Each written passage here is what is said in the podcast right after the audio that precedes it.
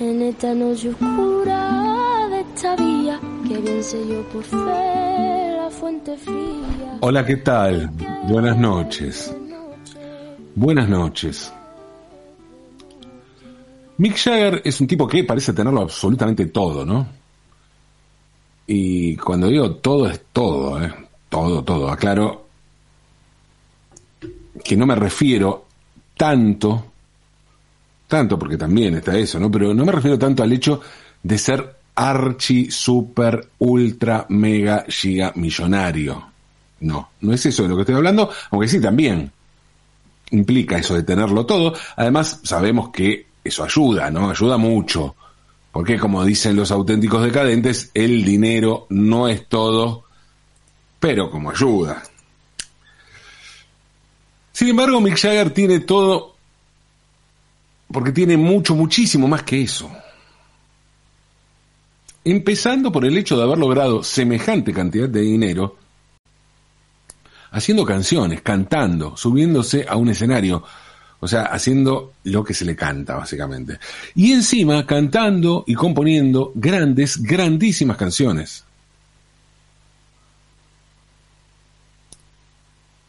Mick Jagger es además un artista fenomenal que hizo grandes canciones a sus 20, a sus 20 años, a sus 30, a sus 40, a sus 50, a sus 60, a sus 70 y sigue ahora a sus 80. ¿O no escucharon Hackney Diamonds? El álbum que sacaron los Rolling Stones hace unos meses, poco después de que Mick cumpliera los 80. Es magnífico el disco es magnífico. No voy a decir que es el mejor álbum de los Rolling Stones, no, claro. Pero es un disco buenísimo y que tiene la clave de, ser buenísimo, de estar hecho desde la pasión, desde las ganas, fuera de cualquier otro cálculo que no sea el de hacer arte. ¿O qué otra motivación podría tener Mick a esta altura del partido? Pero además ¿Vieron cómo está Mick? ¿Cómo está él físicamente? ¿Cómo canta? ¿Cómo canta? Por favor. ¿Lo vieron? ¿Lo escucharon? ¿Lo vieron y lo escucharon cantar y bailar junto a Lady Gaga? Que tiene 43 años menos que él. Sí, Mick Jagger es un semidios, un ser excepcional, un fuera de serie total. Sin dudas lo tiene todo. Va, en realidad no. Todo no, casi todo. Porque Mick tiene un problema, un problema importante. Un problema que calculo que a él le debe molestar bastante. Por más que no sé si le preguntaron sobre el tema. Pero a él le debe joder, porque jode eso que le pasa a Mick Jagger. Y es el hecho de que Mick es piedra. Sí, Mick Jagger es piedra, sí, piedra. Piedra porque dicen que trae mala suerte. En realidad la mala suerte de Mick Jagger no es general. ¿Quién va a pensar que trae mala suerte Mick Jagger? En general. Aunque la condición de piedra siempre no tiene que ver con lo que le pasa a uno, sino que es una energía que va hacia los demás. Pero aparte, en el caso de Mick Jagger, esa mala suerte no es general. No es alguien a quien no se puede nombrar, como otras personas a las que no se nos nombra, siguiendo esas reglas, ¿no? Por supuesto. No, en el caso de Mick Jagger, su condición de piedra está restringida al ámbito del fútbol. O sea, cada vez que Mick va a una cancha a alentar a un equipo, ese equipo pierde. Esto le ocurrió muchas veces a la selección de Inglaterra, pero también le pasó al Barcelona en el último clásico contra el Real Madrid. Resulta que el Barcelona tiene como sponsor de su camiseta a Spotify. Y cada tanto la empresa mete la publicidad de algún artista. Una vez lo hizo con Rosalía para el aniversario de Motomami. Y esta vez le tocó a los Rolling Stones. Y fue justamente para el lanzamiento de Hackney Diamonds que el Barcelona tuvo en su camiseta la lengua de los Rolling Stones. A ver, dicho así, es el es lo mejor que le puede pasar a un hincha, lo mejor que le puede pasar a un equipo, a tu equipo, ¿no? Yo me imagino San Lorenzo saliendo a la cancha con una camiseta con la lengua de los Rolling Stones, digo, bueno, no me importa nada, que, que venga Mick Jagger y que pierda, no importa. Es buenísimo, ¿no? Buenísimo. Nina siente, dice que Mick Jagger es piedra, ¿eh? pero le gusta, le gusta la lengua de los Rolling Stones. Imagino además que la camiseta, esta camiseta del Barcelona debe estar entre las más codiciadas por los coleccionistas, pero claro, todo bien, pero había un detalle. ¿Qué detalle? El detalle llamado Mick Jagger. Ese día Mick y Ron Wood fueron al Camp Nou a alentar al Barça. Sí, alentaron al Barça, Nina. Así, así ladraba la tribuna. Y el poder de piedra no falló, el Barça empezó ganando 1 a 0 y a pesar de jugar mucho mejor que su rival, el Madrid lo dio vuelta y el partido terminó 2 a 1. La condición de piedra de Mick, una vez más, no falló. Pero ¿por qué piedra? Piedra, ¿no? ¿Qué palabra? Sí, sí, es una palabra rara. Sí, claro, Nina. Claro que sí. Piedra. ¿Por qué usamos piedra? Bueno, la elección de la palabra piedra para hablar de la mala suerte que genera una persona es un misterio. Aunque se cree que no tiene que ver con las rocas, sino con el granizo. De allí el término, la expresión en realidad, cayó piedra sin llover. Habrán escuchado eso, ¿no? Cayó piedra sin llover. O al menos la ahuyentada Chotter debe saber de lo que estoy hablando. Sí, Nina, cayó piedra sin llover. Se dice por la llegada de una persona poco querida o estimada, ¿no? Oh, cayó piedra sin llover. En realidad la primera acepción lunfarda del término piedra no tiene que ver con la condición de mala suerte, sino con algo mucho más literal y obvio, que es el hecho de ser un pesado o una pesada, como una piedra. Pesado, pesado, como las piedras. Y aquí hay que agregar algo más, porque las piedras son pesadas, pero además tienen poco valor. Sí, tienen poco valor, Nina. Las piedras tienen poco valor. Sí, ya sé, ya sé lo que me vas a decir. Al menos en principio. Porque hay piedras caras y piedras carísimas. Que son las llamadas piedras preciosas o piedras semipreciosas.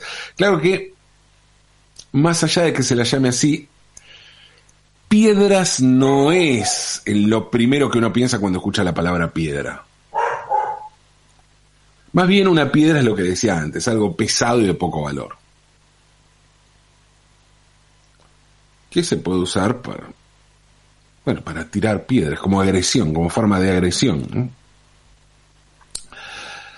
La condición de piedra pasó así, del rechazo leve, que significa pensar que una persona es insoportable, pues una piedra es pesada, al rechazo jodido, que significa que una persona trae mala suerte, ¿no? Este piedra no lo nombremos. Claro que si hablamos de piedras, en la Argentina hay una localidad que se vincula con una piedra. En realidad, a ver, Existen muchas ciudades, pueblos o barrios que tienen piedras en su nombre, ¿no? En la provincia de Entre Ríos, sobre el río Paraná, 100 kilómetros al norte de la capital provincial, está Piedras Blancas. Y en la provincia de Neuquén, 200 kilómetros al noreste de San Carlos de Bariloche, está Piedra del Águila, por nombrar algunas piedras. En la ciudad de Buenos Aires está el barrio Piedra Buena, de donde es originario el Piti Álvarez. Y también hay una calle Piedras. Pero sin duda la piedra más famosa no es un nombre, sino una piedra propiamente dicha. Y estoy hablando de la piedra movediza de Tandil. La piedra movediza de Tandil. Los años bisiestos son excepcionales y es por eso que las cosas que suceden los 29 de febrero son muy excepcionales. No es casual entonces que el 29 de febrero de 1912 cayera al vacío la piedra movediza de Tandil, una roca de unas 300 toneladas, con 7 metros de base, por 5,75 de alto, una piedra que, como su nombre lo indica, se balanceaba, en este caso, se balanceaba sobre la ladera de un acantilado. Una sierra, ¿no? Una caída de una sierra.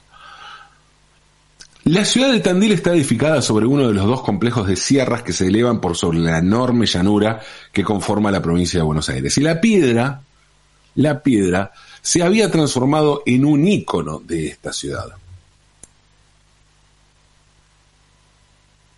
Y a la piedra se la podía observar a lo lejos, a lo alto, desde la ciudad, allá arriba, ¿no?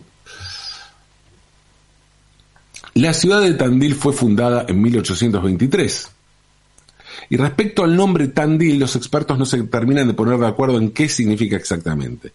Las dudas oscilan entre piedra que late, peñasco que, que palpita o piedra al caer. Como sea, de lo que no hay dudas es de la presencia de aquella roca, de aquella piedra, a la hora de buscarle una identidad a la flamante ciudad es que, según testigos de aquella época, el fenómeno era muy particular. Una enorme roca que hacía equilibrio sobre un vértice en lo que parecía ser un desafío a las leyes de la física. Hasta que el 29 de febrero de 1912, entre las 5 y las 6 de la tarde, la piedra se vino abajo. En el momento en el que la piedra cayó no hubo testigos, nadie andaba por allí, cuando se dieron cuenta la roca ya había caído y se había partido en tres pedazos. Sin embargo, con la caída de la piedra nació el mito de la piedra y en Tandil muchas cosas empezaron a llamarse la movediza. En primer lugar se le dio ese nombre al cerro que sostuvo la piedra. Y luego se sumaron una cancha de fútbol, un club, que llegó a ser campeón de la liga tandilense, y hasta algún local comercial, claro, que subiéndose a la moda, se puso de moda y la movediza o la piedra movediza empezó a ser un, un nombre bastante usado. La piedra movediza de Tandil seguía presente en el imaginario popular y seguía siendo una seña de identidad de la ciudad, dentro y fuera de ella. Este mito se sostuvo tanto que el 17 de mayo de 2007 se levantó en el mismo lugar donde estaba la piedra una réplica de la piedra movediza en un acto que fue tan importante para la ciudad de Tandil que tuvo entre los participantes al entonces presidente Néstor Kirchner, al vicepresidente, el entonces vicepresidente Daniel Scioli, y al gobernador de la provincia de Buenos Aires, Felipe Solá. La reinauguración de la piedra movediza fue un hecho tan importante para Tandil que el municipio dictó para el día de la inauguración asueto administrativo y ordenó la suspensión de las clases en el discurso que dio aquel día, el intendente Miguel Lungui dijo lo siguiente, este es un sueño cumplido para todos los vecinos. El levantamiento de la réplica de la piedra movediza tuvo un presupuesto de 650 mil pesos, pesos, que entonces eran algo así como unos 220 mil dólares, que salieron casi en su totalidad de del presupuesto del Gobierno Nacional. Fue construida por especialistas de la Facultad de Ingeniería de la Universidad Nacional del Centro de la provincia de Buenos Aires, que la tuvieron lista en dos meses. Dos meses tardó. La piedra en estar, la nueva piedra, ¿no? En estar lista para ser colocada en el lugar. Para su elaboración se bueno, el objetivo, claro, era el de imitar a la piedra original, ¿no? Y mm, se plantaron primero sus bases de acero, se llenó la estructura con resina y fibras sintéticas y finalmente se le agregó el color y la textura para que justamente parezca una piedra. Pero claro, había un detalle, había un detalle allí. Hicieron la piedra, quedó igualita porque había fotos y todo, pero no lograron que la piedra se mueva. Y esto causó una gran decepción, porque piedras hay muchas, pero piedras movedizas parecía haber una sola. Bueno, resulta que ante la decepción, la incertidumbre, quien supervisó el proyecto se excusó diciendo que el movimiento de la piedra natural era imperceptible. Bueno, no, anda a chequearlo esto, pero bueno, así las cosas. Eh, se inauguró la, la piedra el intendente dijo también en su discurso lo siguiente, dijo, hay obras que mejoran la calidad de vida de los habitantes, como por ejemplo la construcción del Hospital del Niño, pero hay otras que son para el corazón, que llegan al sentimiento de sus pobladores, como es la construcción de la piedra. Para ver esta nueva piedra movediza, piedra movediza que no se mueve en realidad, hay que subir 264 escalones de piedra para llegar a un mirador, desde donde se puede apreciar de cerca la réplica de la piedra movediza de Tandil. Claro que si se llegó a esta réplica es porque, como les dije, la leyenda se mantuvo viva. Y para mantener viva una leyenda es absolutamente necesario crear un mito en torno no solo a la piedra, sino a cómo es que la piedra llegó hasta allí. Y por supuesto, a cómo y por qué fue que cayó la piedra. Como siempre sucede en estos casos, no faltaron las versiones que relacionaban a los extraterrestres con este fenómeno supuestamente natural. Siempre aparecen los extraterrestres, ¿eh? Y la verdad, la verdad, yo lo admito, tiene lógica que, que aparezcan los extraterrestres. A ver, si los extraterrestres construyeron obras como las pirámides de Egipto, Machu Picchu, las esculturas de la isla de Pascua, las líneas de Nazca. Y bueno, ¿y por qué? ¿Por qué no se iba a tomar un rato para poner una piedra movediza en Tandil? Y digo un rato porque está claro que un trabajo así a los extraterrestres les toma muy poco tiempo, ¿no? Pero bueno, más allá de, las, de los extraterrestres, hubo otras versiones más terrestres, y también humanas, ¿no? Que indicaba que fueron los pobladores originarios, antes de la llegada de los españoles al continente, quienes colocaron la piedra allí. Qué sé yo, un poco, un poco más verosímil que los extraterrestres, sí, pero un poco nada más. Hoy existe un mayor consenso en, en pensar que fueron las fuerzas de la naturaleza, ¿no? Las que pusieron allí esta piedra. No fue gente que la subió, ni gente, ni extraterrestres, ningún ser subió esa piedra hasta allí. No fue el movimiento del agua, eh, el movimiento de la tierra, perdón, las aguas que se retiraron del lugar, la erosión causada por el agua y el viento, esas cosas, ¿no? Eso en cuanto a cómo llegó la piedra allí. Otro tema y otro muestrario de hipótesis de todo tipo son las que tienen que ver con la caída de la piedra. A ver, si la naturaleza puso la piedra allí, si el consenso mayor hoy indica que fue la naturaleza la que puso la piedra allí, hoy también existe consenso en que el accionar humano podría haber facilitado su caída. En principio, porque, y esto es algo que tuvo muchas quejas, pero hubo muchas quejas por parte de la población, porque bueno, consideraban justamente un símbolo a la piedra y pensaban que había que cuidarla mejor, ¿no? y decían que no había una protección suficiente para, evitar la caída. El naturalista argentino Eduardo, Eduardo Holmberg visitó la piedra en 1881, en 1882 y 1883. Se transformó en un experto en la piedra. La estudió, estuvo estudiando y después también visitó el lugar después de la caída de la piedra, en la caída en 1912, ¿no? En ese mismo año, poco después de la caída, Holmer fue, hasta allí. Holmer creía que si una o más personas la empujaban sostenidamente, la piedra podía derrumbarse. Eso ya lo había dicho Holmer, había advertido. Y tras el derrumbe, luego de descartar una detonación, un, un movimiento sísmico, porque se pensó en eso, Holmberg aseguró, la piedra movediza ha muerto, ha sido asesinada. Eso dijo Holmer.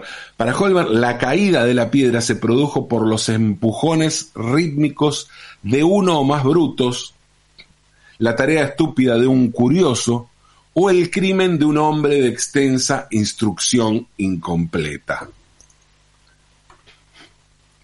Sin vueltas, ¿no? Sin vueltas a la hora de calificar a, quien habría tirado la piedra y, y el acto de tirar la piedra, de empujarla. A ver, la teoría de Holmer se sostiene en algunos datos concretos. En principio que el horario de la caída entre las 5 y las 6 de la tarde se supone que era el momento donde había un mayor caudal de turistas que se acercaban a apreciar el fenómeno, aunque en este caso hay que decir que si bien esto es cierto, también es cierto que no hubo testigos, con lo cual estamos en un terreno un poco más dudoso. Años después, una física descubrió que ese día se manifestó un fenómeno llamado resonancia, que supuestamente también había, habría influido para la caída.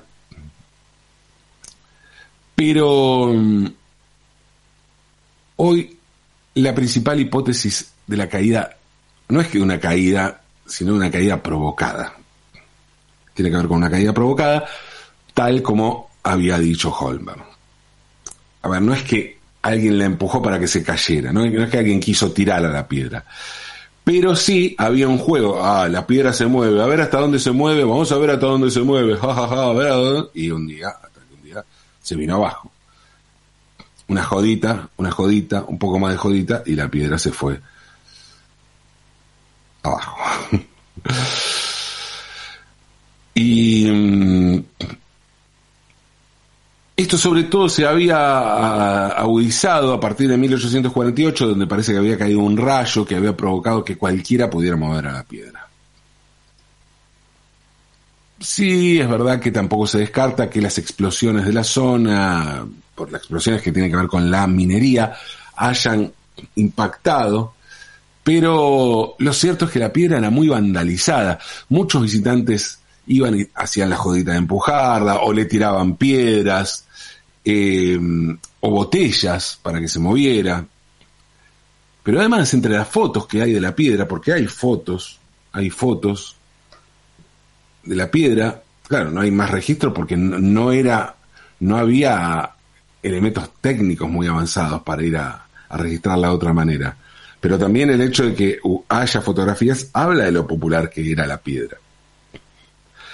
Y, entre las fotos que hay de la piedra pueden apreciarse algunas pintadas, por ejemplo. Pintadas, esas como las que solemos ver sobre otro tipo de fenómenos naturales o en los bosques, esas estupideces que hace la gente, dejar sus nombres allí, o poner los nombres de una pareja, ese tipo de cosas. Bueno, la piedra del de Tandil también tenía esto. ¿O se piensa en acaso que la estupidez humana es un invento reciente? Como les dije, la piedra se cayó, pero su fama creció, tanto que hoy se creó otra. ¿O es que la piedra era piedra?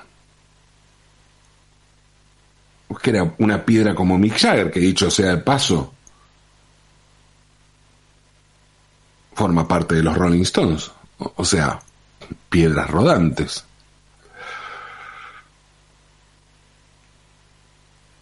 ¿O es que aquello de acusar de piedra a una persona no es más que otra manifestación de nuestros temores y nuestras inseguridades? ¿Qué es más o menos lo mismo que debe haber hecho que algún imbécil empujara aquella piedra en Tandil? Porque yo no creo en piedras, pero que los hay, los hay. Piedras que se mueven, piedras que pesan, piedras cargadas de energía, piedras que cambian nuestra fortuna para siempre.